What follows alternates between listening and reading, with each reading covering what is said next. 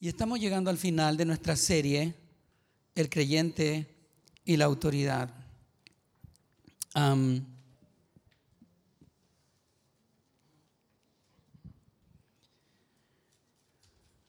esta serie tiene que ver con nuestra actitud, con nuestra interacción con la autoridad. Y como hemos dicho a lo largo de la serie, muchos de nosotros enfocamos inmediatamente en las figuras de autoridad. Seguramente cuando tú viste que íbamos a dar esta serie, tú dijiste, ah, qué bueno, me van a decir, van a decir, ¿cómo tengo que actuar con estos líderes corruptos, ¿cierto? Estos gobernantes que son todos una manga de, qué sé yo, inepto, ladrón y todo eso.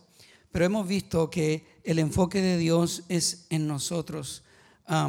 queremos denunciar en nuestras mentes los errores y los abusos de los líderes, pero la Biblia pone primero el acento en los gobernados, en nosotros, entendiendo que incluso frente al gobierno perfecto de Dios en la eternidad pasada, se levantó el germen de la rebelión.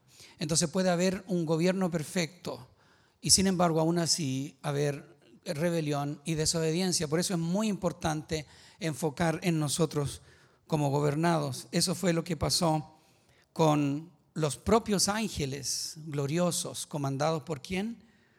Usted ya lo sabe, por Lucifer. Muy bien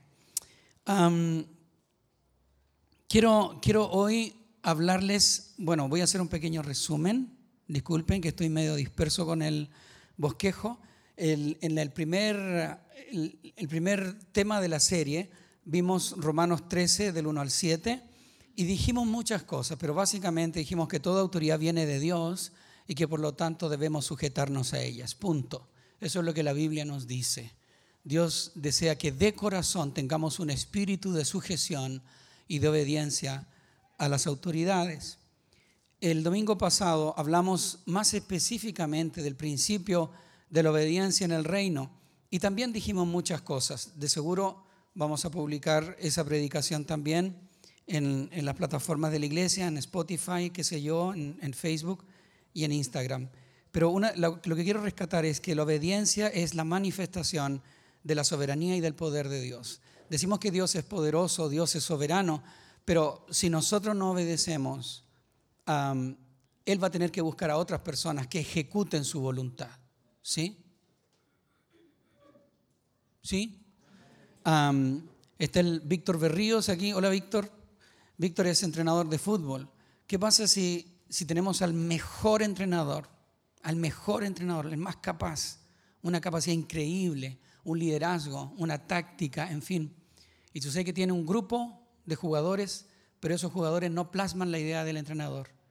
¿Se va a manifestar en la cancha esa brillantez, esa lucidez, esa capacidad del entrenador? No se va a manifestar. ¿Y qué va a hacer el entrenador? El entrenador va a tener que sacar a esos jugadores y buscar, como ha ocurrido muchas veces, si no, pregúntenle a Bielsa, eh, cómo tuvo que descartar a muchos jugadores que simplemente no ocuparon su lugar. Y por eso es que le ganamos a Argentina, lo siento Max, dos veces, oh, lo siento. Dos Copas América. No quiero seguir, por favor.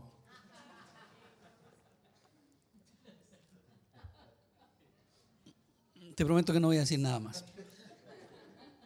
Que estaba Messi, el mejor del mundo, pero bueno, da lo mismo. Pero ese es el punto. El poder, el poder y la soberanía se manifiestan a través de nuestra obediencia.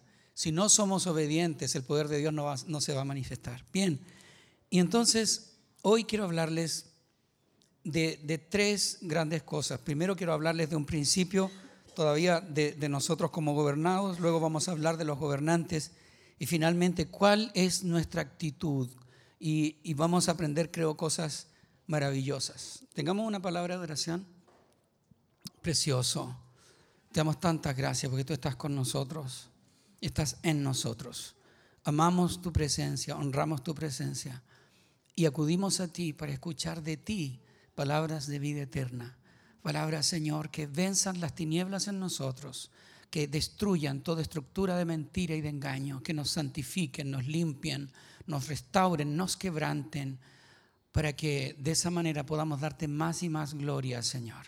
Oramos en el nombre de Jesús. Amén y amén.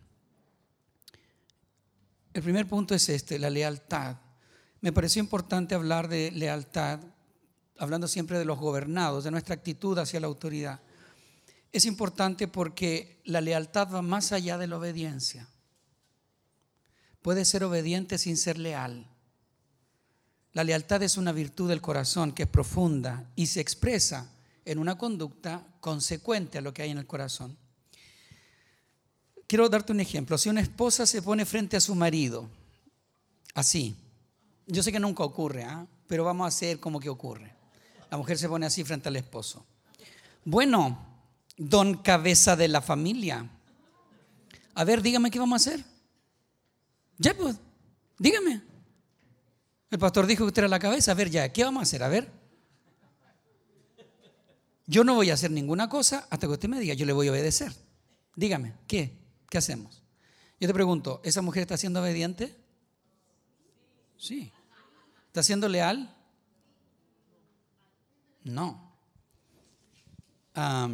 ¿No es usted el líder? A ver, dígame, ¿cómo salimos de esta? Me gustó eso de don señor cabeza de la familia.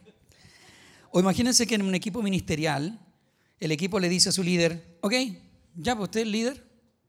Ya, pues. El pastor lo nombró a usted, que no sé, el más espiritual, que no sé qué. No tenemos otra cosa que seguirte, así que díganos, díganos a dónde vamos. ¿Para allá? Ok, vamos. ¿Eso es obediencia? ¿Es obediencia? No, yo te voy a obedecer. ¿Qué he hecho? ¿Hice algo malo? Tú me dijiste eso, yo hice eso. Pero no es lealtad. Em, o el líder te pide que haga algo, alguna figura de autoridad te pide que hagas algo y, ocurre una situación complicada y el líder dice, ¿pero qué pasó? No sé. Yo hice lo que tú me dijiste, ah, no, no sé yo. Eso puede ser obediencia, pero no es lealtad. la lealtad implica ser verdaderos, no falsos, en nuestro corazón, ser verdaderos a la hora de obedecer y de sujetarse a la autoridad. La lealtad es poner el corazón al servicio del otro. La lealtad es sacar lo mejor del otro, es ponerme en el lugar del otro.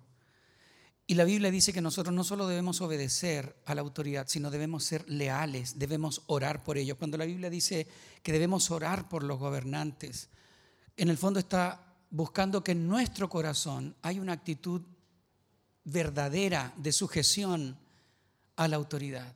Es orar por el presidente, es orar por el presidente de turno. Y, hablo del presidente de turno, no importa quién sea. Oh, yo no voté por él, no votaste por él, pero es tu autoridad. De acuerdo a las reglas del juego, él es tu presidente, ella es tu presidenta.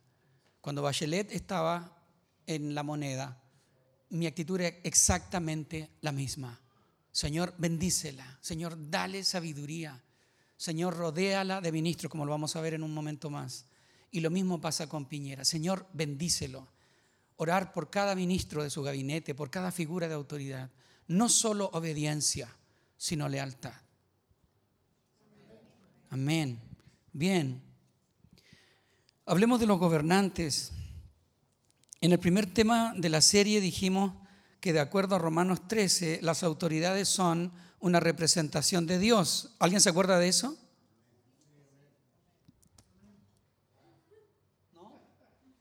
¿Alguien se acuerda de eso, iglesia? Sí, amén, bien, qué bueno.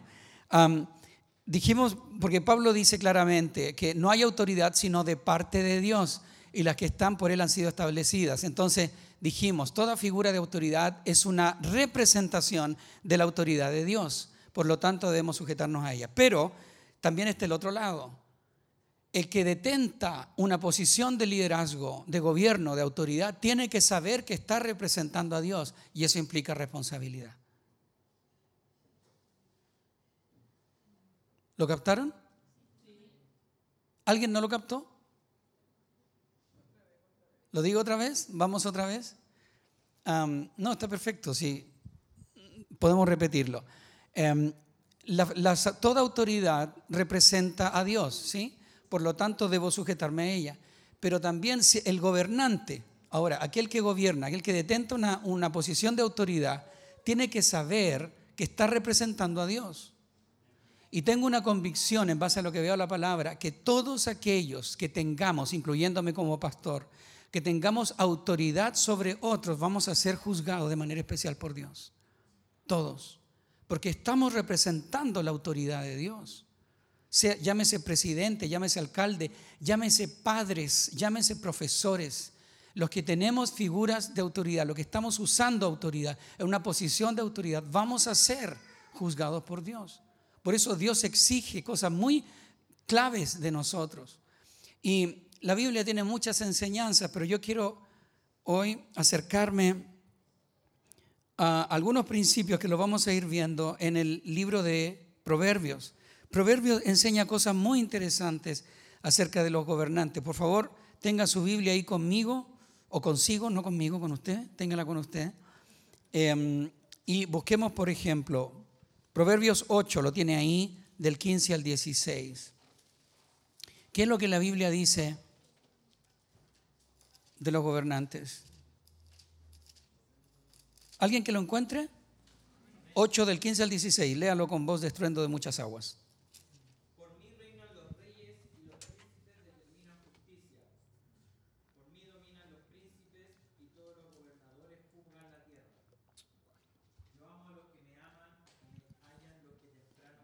Sí, solo 15 y 16. ¿Alguien tiene Reina Valera? Léelo, José, por favor, Reina Valera. Por mí reinan los reyes y los príncipes determinan la justicia. Por mí dominan los príncipes y todos los gobernadores juzgan la tierra. Ok, gracias. Aquí hay dos principios. Primero, el Proverbios 8 está hablando de la sabiduría. Léalo usted, no tenemos tiempo para leerlo todo, pero está hablando de la sabiduría el, escritor personifica la sabiduría y la sabiduría habla como que si hablara.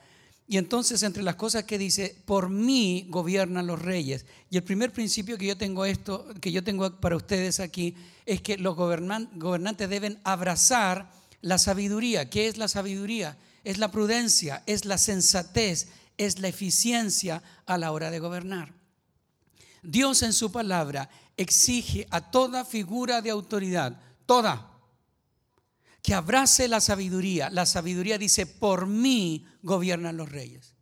El verdadero gobierno debe darse con sensatez, con prudencia, con eficiencia, con temor de Dios. Y lo otro interesante, si ustedes se fijan en el texto, léalo después en la casa, ahora no tenemos tanto tiempo, hace mucho énfasis en la justicia.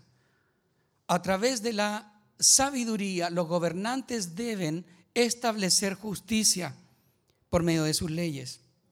¿Sí?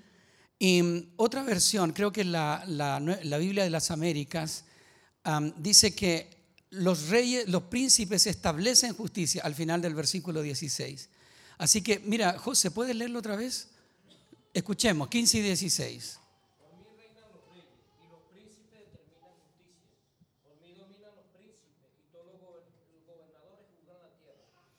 La práctica de la justicia debe darse de parte de, los, de parte de los gobernadores, de los gobernantes. Y Dios va a demandar, especialmente de los gobernantes, si es que actúan en justicia o no. Vamos ahora a Proverbios 11, 14. Alguien que lo encuentre, por favor, y le dé lectura.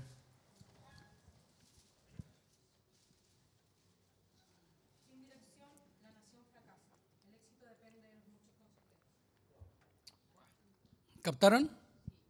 Léelo otra vez, Dani.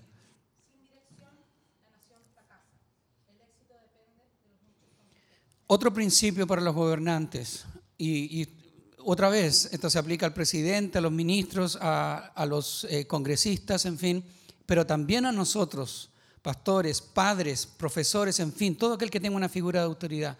El principio es de asesorarme por equipos que sean equipos competentes no ser sabio en mi propia opinión. Si yo soy líder, entonces yo hago lo que quiero. No, eso es un mal liderazgo. Y la Biblia pide y le exige a los líderes que se rodeen de consejeros, consejeros sabios, consejeros preparados, capacitados para ayudarles a llevar adelante su gobierno. ¿Sí? Ahora algunos principios de gobierno que se desprenden de proverbios, de los, de los proverbios. Busquen por favor Proverbios 28. Proverbios 28, alguien que le dé lectura.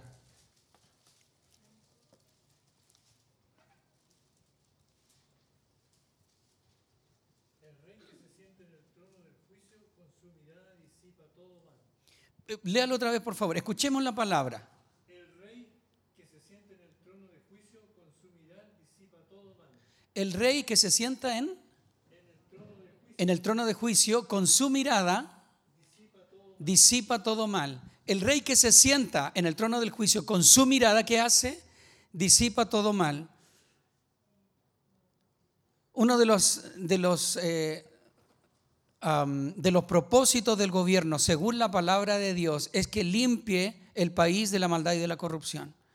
El gobernante, hablando de los gobernantes políticos, tiene que conducir a la nación en la justicia, limpiando toda forma de maldad y de corrupción. Yo sé, usted me va a decir, oye, pastor, pero yo sé, estoy hablando del principio bíblico para el gobernante. Y creo que es algo que nosotros debemos exigir también. Segundo, Proverbios 28, 2. Proverbios 28, 2.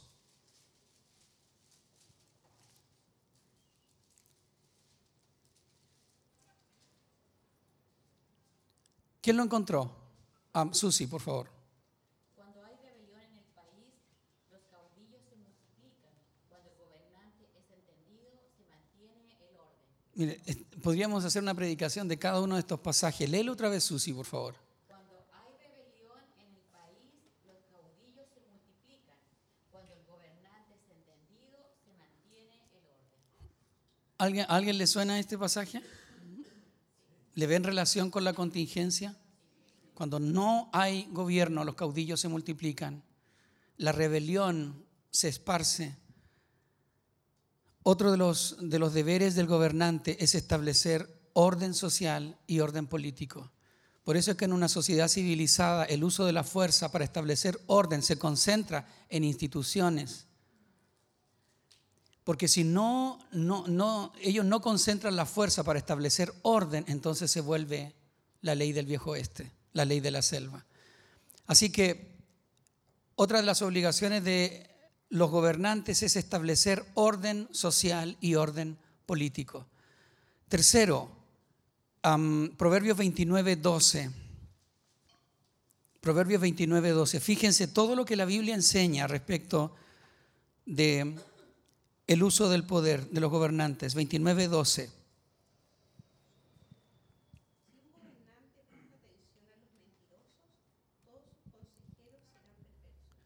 Léelo otra vez, por favor.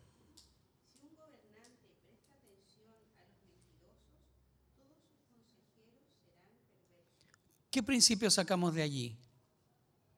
Si un gobernante presta oído a los mentirosos, todos sus consejeros serán, serán perversos. ¿Qué principio sacamos de ahí? Ok. Evitar, evitar la corrupción en su círculo de cercanos. Este es el principio de la Biblia para aquel que, ejerce gobierno. No tolerar corrupción y maldad en sus círculos cercanos. La gente cercana al poder. Sí. ¿Se fijan? Ahora, mire lo que la Biblia dice respecto de las características personales de un buen gobernante, según Proverbios. ¿Cuáles son las características personales de un buen gobernante? Alguien que busque, por favor, Proverbios 12:24. Proverbios 12:24.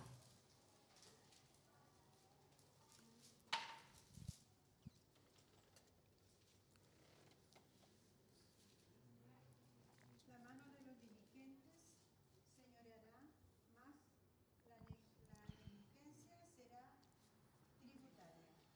¿La mano de quién gobernará? La mano de los diligentes es la que va a gobernar. Así dice el texto, ¿no? La mano de los diligentes señoreará.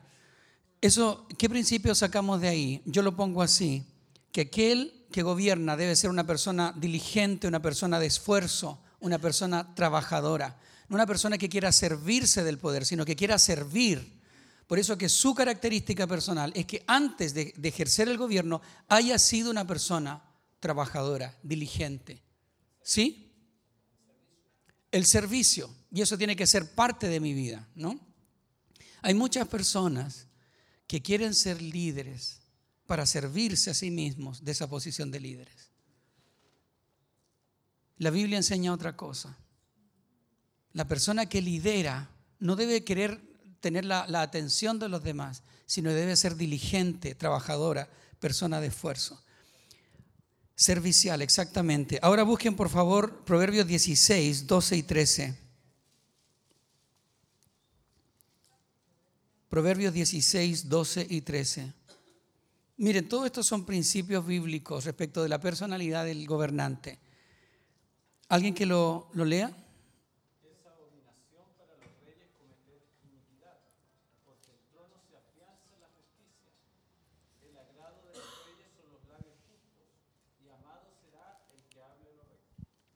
Mire, anote, anote todas estas citas y después échele un vistazo, estúdielas con detención. Estamos haciendo un repaso así como panorámico para llegar a otro punto. Pero fíjese lo que dice la palabra. ¿Puedes leerlo otra vez, Dani? Es abominación para los reyes cometer iniquidad, porque el trono se afianza en la justicia. El agrado de los reyes son los labios justos, y amado será el que hable lo recto. ¿Te fijas lo que la Biblia dice de cómo debe ser el gobernante? Debe amar y fomentar la justicia y la honestidad. Debe amar la justicia y la honestidad. Y debe hacerla parte de sí para poder impartirla. Y finalmente, Proverbios 25, 2.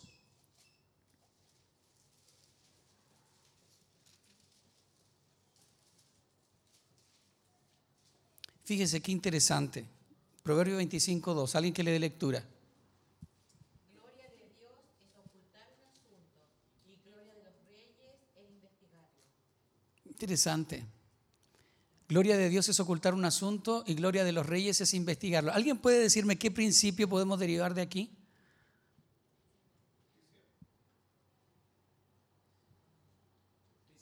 Justicia.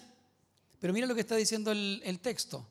Dios oculta algo, pero el rey puede investigarlo. La gloria del rey es investigar aquello que está oculto.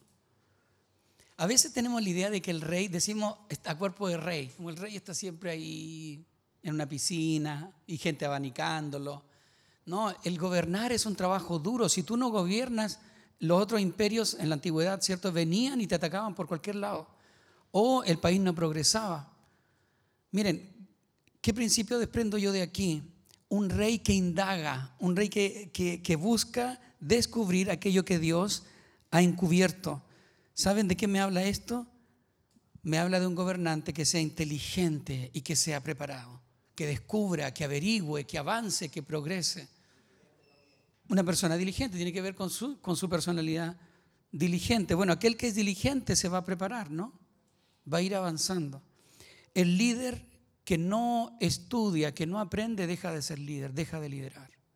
Siempre debe haber una actitud de permanente preparación. Fíjese lo que, lo que dice la Biblia respecto del liderazgo. Estúdielo usted más profundo y se va a dar cuenta que son principios súper atingentes. Ahora, en tercer lugar, quiero hablarles acerca de nuestra actitud frente a la autoridad. Yo creo que eso es lo que muchas veces más nos, nos inquieta. ¿Cómo debemos actuar frente a la autoridad? ¿Qué pasa si la autoridad abusa de nosotros, pastor? ¿Cómo tenemos que hacerlo? ¿Dejar que nos atropellen? Y mirando en la palabra me encontré con un texto que yo lo encontré en verdad maravilloso. Así que les pido que busquen conmigo Hechos 16.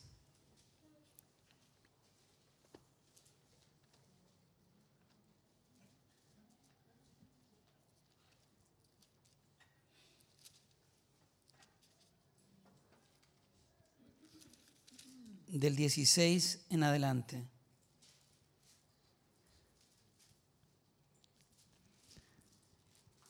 ¿Lo tienen? Fíjense, es un relato fascinante, así que por favor no, se, lo pierda de vista. Una vez, cuando íbamos al lugar de oración, nos salió al encuentro una joven esclava que tenía un espíritu de adivinación. Con sus poderes ganaba mucho dinero para sus amos nos seguía a Pablo y a nosotros gritando, estos hombres son siervos del Dios Altísimo y les anuncian a ustedes el camino de salvación. Así continuó durante muchos días. Por fin Pablo se molestó tanto que se volvió y reprendió al espíritu. En el nombre de Jesucristo te ordeno que salgas de ella. Y en aquel mismo momento el espíritu la dejó. Cuando los amos de la joven se dieron cuenta de que se les había esfumado la esperanza de ganar dinero, echaron mano a Pablo y a Silas y los arrastraron a la plaza ante las autoridades. Los presentaron ante los magistrados y dijeron, estos hombres son judíos y están alborotando a nuestra ciudad, enseñando costumbres que a los romanos se nos prohíbe admitir o practicar. Entonces la multitud se amotinó contra Pablo y Silas y los magistrados mandaron que les arrancaran la ropa y los azotaran. Después de darles, capte por favor la, la escena, ¿no? Hay un tumulto, es una cuestión impresionante. Y, en medio de todo ese griterío, de, esas voces y de toda esa violencia, los magistrados, como una medida seguramente desesperada, le dicen, ¿saben qué? Para que esto no, no pase a mayores, denle un castigo y azótenlos. Versículo 23, después de darles, ¿qué dice? Muchos golpes, Reina Valera dice, después de haberlos azotado mucho, los echaron en la cárcel y ordenaron al carcelero que los custodiara con la mayor seguridad. Al recibir tal orden, éste los metió en el calabozo interior y les sujetó los pies en el cepo. Tremendo, ¿no? 25. A eso de la medianoche, Pablo y Silas se pusieron a orar y a cantar himnos a Dios, y los otros presos los escuchaban. De repente se produjo un terremoto tan fuerte que la cárcel se estremeció hasta sus cimientos. ¿Cuántos se están imaginando el cuadro? La cárcel se remece hasta los cimientos y al instante se abrieron todas las puertas y a los presos se les soltaron las cadenas. El carcelero despertó y al ver las puertas de la cárcel de par en par, sacó la espada y estuvo a punto de matarse porque pensaba que los presos se habían escapado. Pero Pablo le gritó, no te hagas ningún daño, todos estamos aquí. El carcelero pidió luz, entró precipitadamente y se echó temblando a los pies de Pablo y de Silas. Luego los sacó y les preguntó, señores, ¿qué tengo que hacer para ser salvo? Cree en el Señor Jesús, así tú y tu familia serán salvos, le contestaron. Luego les expusieron la palabra de Dios a él y a todos los demás que estaban en su casa. A esas horas de la noche, el carcelero se los llevó y les lavó las heridas. Enseguida fueron bautizados él y toda su familia. El carcelero los llevó a su casa, les sirvió comida y se alegró mucho junto con toda su familia por haber creído en Dios. Al amanecer, los magistrados mandaron a unos guardias al carcelero con esta orden, suelta a esos hombres. El carcelero entonces les informó a Pablo, los magistrados han ordenado que los suelte, así que pueden irse, vayan en paz. Pero Pablo respondió a los guardias, ¿cómo? A nosotros que somos ciudadanos romanos, que nos han azotado públicamente y sin proceso alguno y nos han echado en la cárcel, ahora quieren expulsarnos escondidas? Nada de eso que vengan ellos personalmente a escoltarnos hasta la salida. Los guardias comunicaron la respuesta a los magistrados. Estos se asustaron cuando oyeron que Pablo y Silas eran ciudadanos romanos, así que fueron a presentarles sus disculpas. Sus disculpas. Los escoltaron desde la cárcel pidiéndoles que se fueran de la ciudad. Al salir de la cárcel, Pablo y Silas se dirigieron a la casa de Lidia, donde se vieron con los hermanos y los animaron. Después se fueron. ¿Qué tal? um, aprendamos del apóstol Pablo, de su actitud. Son tomados injustamente por extender el reino, y esto es muy interesante, la iglesia, la iglesia nace no pudiendo esperar nada del Estado, en ese tiempo no había Estado, pero de las autoridades, sino al contrario, las autoridades eran antagónicas. Y yo me acuerdo muy bien cuando tuvimos una conversación con el, con el Nacho en, la casa, ¿te acuerdas Nacho? En medio de todo este estallido, y, y el Nacho decía esto, que la iglesia nunca, nunca pudo esperar nada de las autoridades, y hoy en día como que la iglesia ha esperado tanto de las autoridades. Y este tipo de situaciones, como la que está pasando en Chile, nos hace otra vez volver a nuestro verdadero rey, de donde viene nuestra provisión, nuestra fortaleza, nuestra paz. porque la extensión del reino muchas veces va a chocar en contra de la visión de las autoridades. Eh, aquí en nuestro sector eso no pasa muy a menudo, por lo menos hasta ahora. No sabemos lo que vaya a venir más adelante. Pero en otros sectores del mundo, predicar el Evangelio es una violación abierta y flagrante a la ley. Pero necesitamos entender que nosotros estamos bajo una autoridad mayor. Ahora, hay tres principios que yo quiero plantearte que para mí son dignos de destacar. A lo menos tres principios, seguramente hay muchos más en el, en el texto, pero el primero es este. Escucha bien, en medio de la prisión y después de ser azotados, Pablo y Silas comienzan a qué? A hacer dos cosas, a orar y a adorar a Dios. Ellos están azotados, su espalda está sangrante. Eh, el carcelero después que conoce a Cristo, lo primero que hace cuando los ve es lavar sus heridas. Ellos están sangrando, su espalda está deshecha. Y en medio de eso, ellos a la medianoche, en la oscuridad de la prisión, ellos comienzan a orar y a adorar a Dios y los presos lo escuchan. Esto es un acto espiritual, no es un acto religioso. Pablo y Silas lo que hacen es reconocer la autoridad de Dios sobre sus circunstancias y más allá de todas las cosas. Ahora imagínate esa prisión. Ellos comienzan a cantar y comienzan a cantar, a adorar y a orar. Y estoy seguro que la, la- prisión completa es llena de la atmósfera de la autoridad de Dios. Porque a pesar de que las autoridades civiles los han injustamente tra- tratado y castigado, ellos saben que pertenecen a una autoridad superior. Y ellos traen la atmósfera de esa autoridad a la cárcel. Y los demás los escuchan. En el silencio de la prisión, en la noche, todos escuchan a Pablo, y a Silas orando y adorando. Un tremendo testimonio en la cárcel. Así que el primer principio es este. Reconoce el gobierno de Dios sobre tu vida y sobre tus circunstancias y tráelo por medio de la oración y la adoración. Reconoce el gobierno de Dios sobre tu vida. No es Piñera, no es Maduro, no es el sistema X, es el gobierno de Dios sobre mi vida. Y accedo a ese gobierno a través de la oración y la adoración.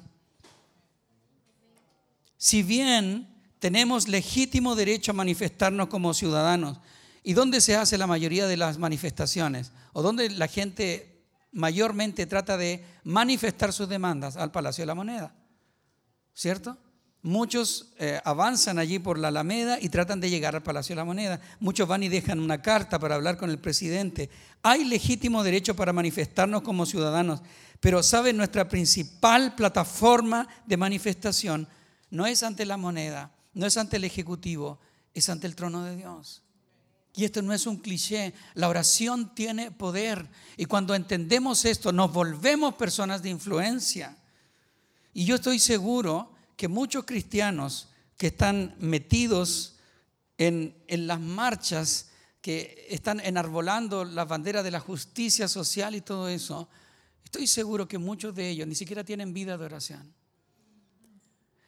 Hacen de la lucha social su lucha porque no han entendido su identidad como íntimos, como personas que tienen acceso al trono de Dios, al rey que verdaderamente gobierna la historia. Así que ese es el primer principio. Sí. Y, y es tan interesante que, que en medio de esa oración y de esa adoración, la cárcel tiembla, los cimientos tiemblan, las puertas se abren y las cadenas se caen, todas. Hay poder en la oración. Hay puertas que se abren por medio de la oración.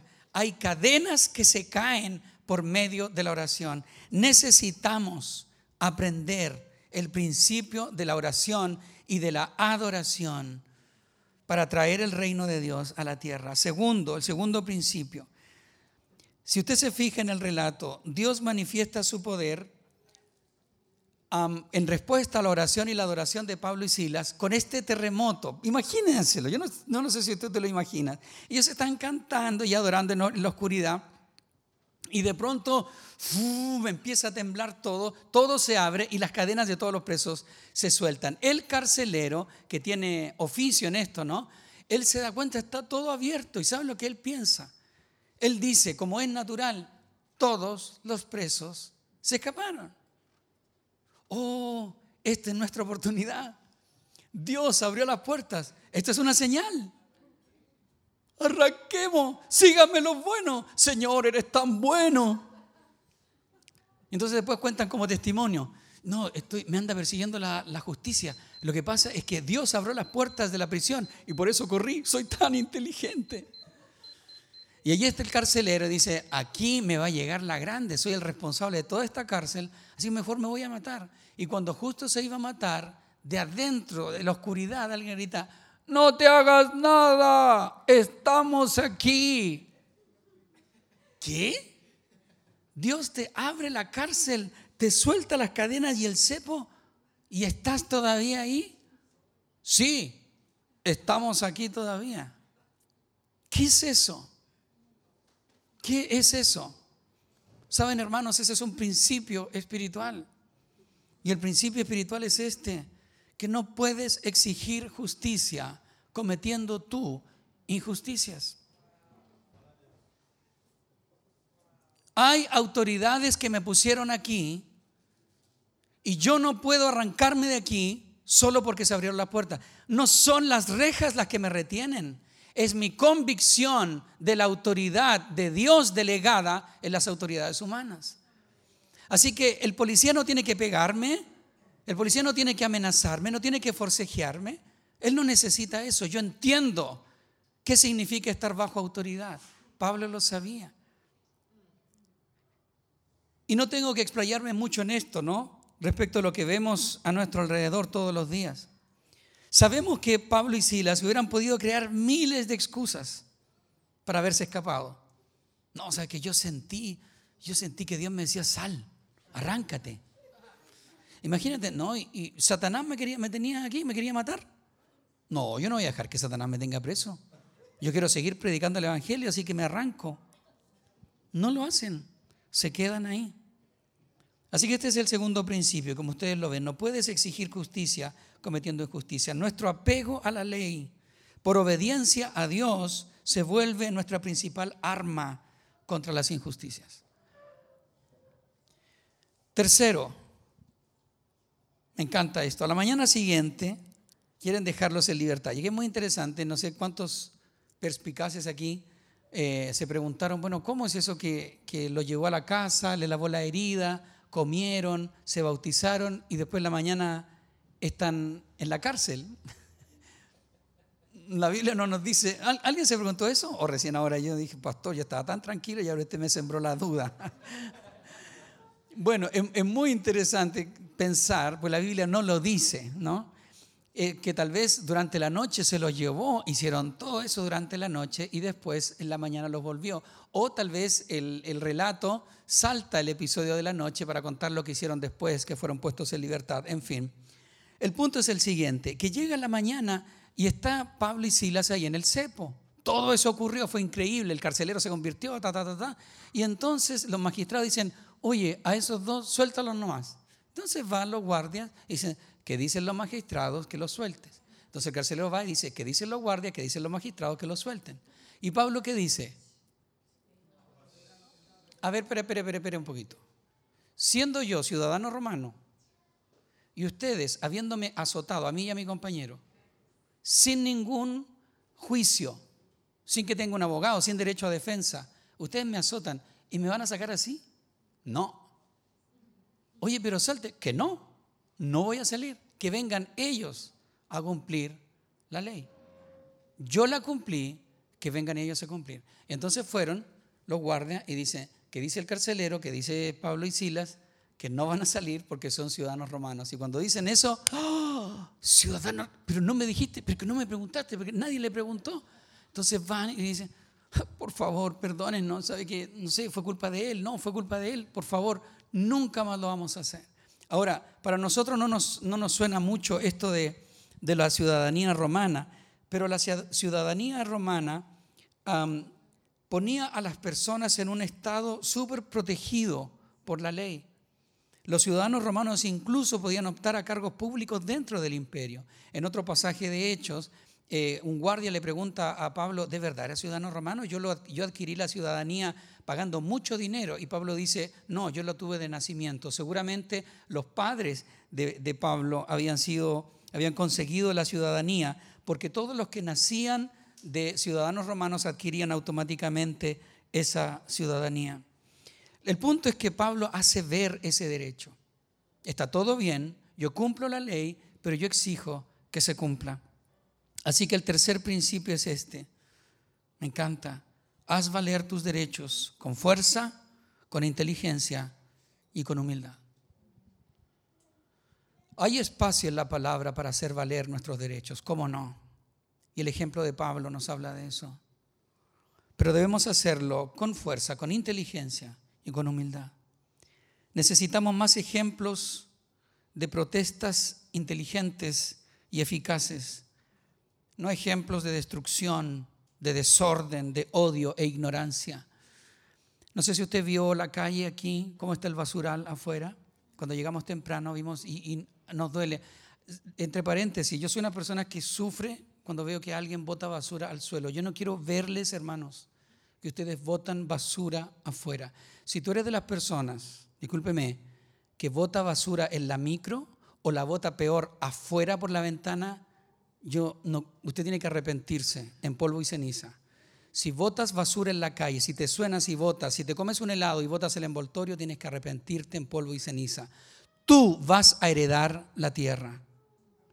Y parte de nuestra, de nuestra identidad de gobernantes es cuidar y proteger la tierra en detalles como eso. Así que por favor, nadie, de verdad, si tú eres de los que vota basura siempre, arrepiéntete en polvo y ceniza. Bueno, cierro el paréntesis. lo digo en serio, ¿eh? Lo digo en serio. Si no, vamos a ponerte en disciplina, ¿ok? Pero cuando llegamos aquí había basural y todo eso. ¿Y, y, y por qué hay basura? Porque no están los contenedores. ¿Y por qué no hay contenedores? Porque los quemaron. ¿Y por qué no pone el alcalde nuevos contenedores? Lo vuelven a quemar. Porque para exigir demandas sociales hay que quemar contenedores. Esa es, esa es la ecuación, ¿no? Hay que dejar lleno de basura la calle para que las autoridades nos escuchen. Necesitamos protestas inteligentes y efectivas, verdaderamente eficaces. No manifestaciones que inciten al odio, al desorden y al caos. Y yo tengo, y sé que aquí me voy a, me voy a, ¿cómo decirlo? Voy a, caminar una línea delgada, pero quiero presentarte dos ejemplos de movilizadores pacíficos y efectivos que cambiaron la historia. Quiero advertirte que no son cristianos, por lo menos uno de ellos no es cristiano, así que quiero que le saquen las balas a las pistolas, que nadie me dispare, que nadie me apedree. Lo dije, lo dije. Mahatma Gandhi, conocido como Mahatma Gandhi, a través de su movimiento pacífico logró la independencia de India. Sin disparar, sin golpear, sin violencia, cambió la historia y liberó a su país. El segundo ejemplo, pastor bautista de Estados Unidos, Martin Luther King, que a través de un movimiento pacifista logró reivindicar los derechos civiles de las minorías, partiendo por la minoría afroamericana. Su primer movimiento fue apoyó, al, apoyó el boicot de los autobuses, creo en el año 63, si mal no recuerdo cuando en, los buses donde habían lugares segregados, una mujer de color se negó a ceder el asiento. Y así también eso comenzó un movimiento donde personas de color se subían a los buses y se negaban a ceder el asiento. Y eso provocó una ola de manifestaciones pacíficas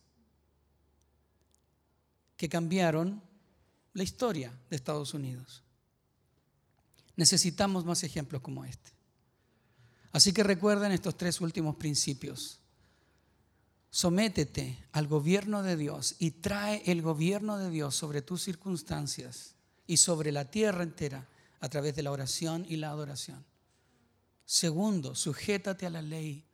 No pienses que por cometer injusticias vas a poder quitar la injusticia. Eso no funciona así. Y tercero, haz valer tus derechos con firmeza, con inteligencia, con humildad. Oremos. ¿Quieren ponerse en pie?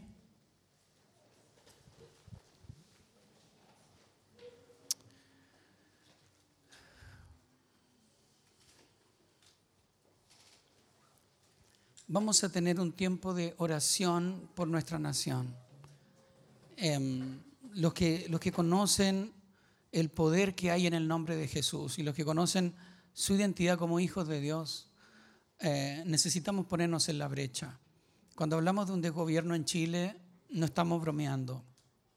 Y hay tantos rumores de facciones que se están preparando. Más allá de esos rumores, tenemos que saber que cuando el, gobierno central, el gobierno legítimamente em, elegido, no está gobernando, no, estableciendo, no está estableciendo orden y la democracia representativa no está llegando a acuerdos, entonces sabemos que lo que viene inevitablemente es caos y confrontación. Necesitamos orar por eso. Así que quiero invitarles, Felipe, ¿me ayudas? Quiero invitarle a que tengamos un, un momento de oración, vamos a ir a la presencia de Dios y vamos a adorar e interceder y vamos a orar que las cadenas caigan que esta, esta cárcel de caos sea remecida por el poder de Dios. ¿Cuántos dicen amén? Y vamos a, a orar y a adorar con autoridad sabiendo quién, quién es nuestro